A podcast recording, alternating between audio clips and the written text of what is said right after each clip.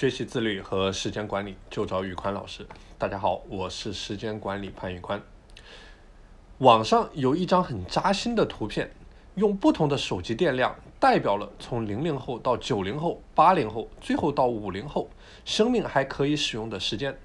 零零后还处于几乎满格的绿色电量，八零后、七零后电量已经空了一半，而五零后只剩下最后一点红色的电量。相信看到这张照片的人，我们每个人都能够非常直观地感到时间的稀缺，生命的宝贵。不知道大家工作生活当中有没有过这样的经历？工作的时候不停地去刷新邮件，注意力在工作和邮件上的事情之间不断切换，很难专注地去做一件事情。不停地去看即时通讯工具的新信息，无法进入到专注的心流状态。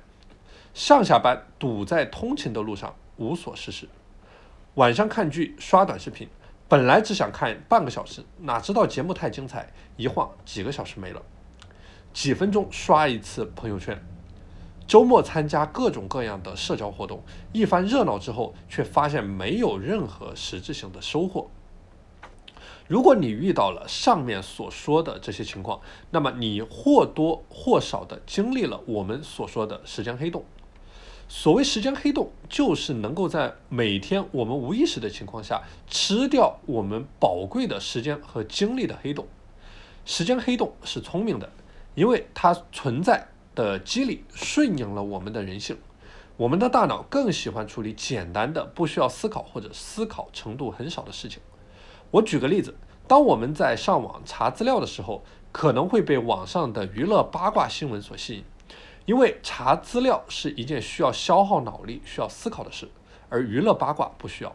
大脑遵循的是能量最低的原则，注意力、时间、精力都被娱乐八卦吸引过去，甚至深陷其中。于是，一个时间黑洞产生了。而当你要从娱乐八卦中抽身回到查资料这件事情当中，你需要克服更大的阻力。就像我们量子力学里面，一个量子从高能级到低能级。不需要任何外界帮助，而要想从低能级跃迁回到高能级，则需要消耗能量。时间黑洞也就是利用了这样的原理，吃掉了我们宝贵的时间和专注力。这里，宇宽老师给大家总结了我们日常生活当中一些重大的时间漏洞。拖延症，五分钟可以做完的事，拖拖拉拉半个小时也没有搞定。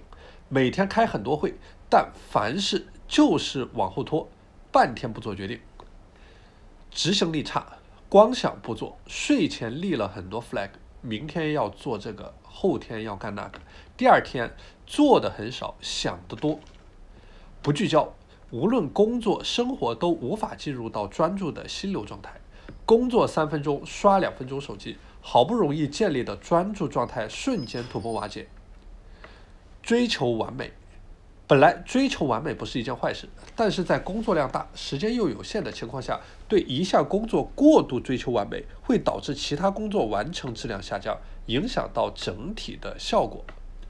无法辨别事情的紧急重要程度、收益的高低、半衰期的长短、价值的大小，没有识别核心点，眉毛胡子一把抓，把有限的时间精力浪费在了投资回报率小的事情上，变相造成了浪费。那么，我们应该怎么样去填补这些黑洞，才能让我们每天的时间得到最大的利用，来创造更大的价值呢？哎，可以试试下面这几招。首先，养成记录时间开销的习惯。只有了解了你每天的时间去向，才能够精准的找到时间的漏洞在哪里，并做出相应的行动进行改善。很多时候，我们会做一些机械的、靠我们身体去完成、不需要怎么思考的事情，比如做家务、乘坐地铁。而这些时间如果没有被完全利用起来，也会是一个比较大的漏洞。比如，我们完全可以在打扫家务的时候听一些音频类的学习节目；乘坐地铁的时候思考一下一天的工作计划或者工作总结，把一份时间多份使用，实现利益最大化。设置任务完成时间点。工作效率的低下是我们常见的时间黑洞，可以尝试每项任务预计使用的时间，建立每项工作完成的时间点，并且要建立对应的奖惩机制。如果我的这项工作在规定的时间内完成了，我怎么去奖励自己？呃，反之，怎么样进行惩罚？以此来提高工作效率，填补低效率产生的时间漏洞。完成比完美重要。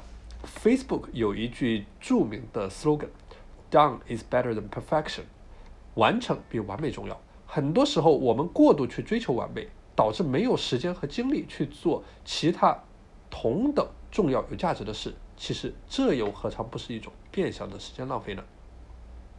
好了，今天的节目就和大家分享到这里。我这边成立了一个自律和时间管理的社群，大家如果愿意加入到这个社群中来，欢迎添加我的微信 p a n y u k u a n 一九八八 p a n y u k u a n 一九八八，和一群积极向上的伙伴一起抱团成长。我是时间管理潘宇宽，我们下期节目再见。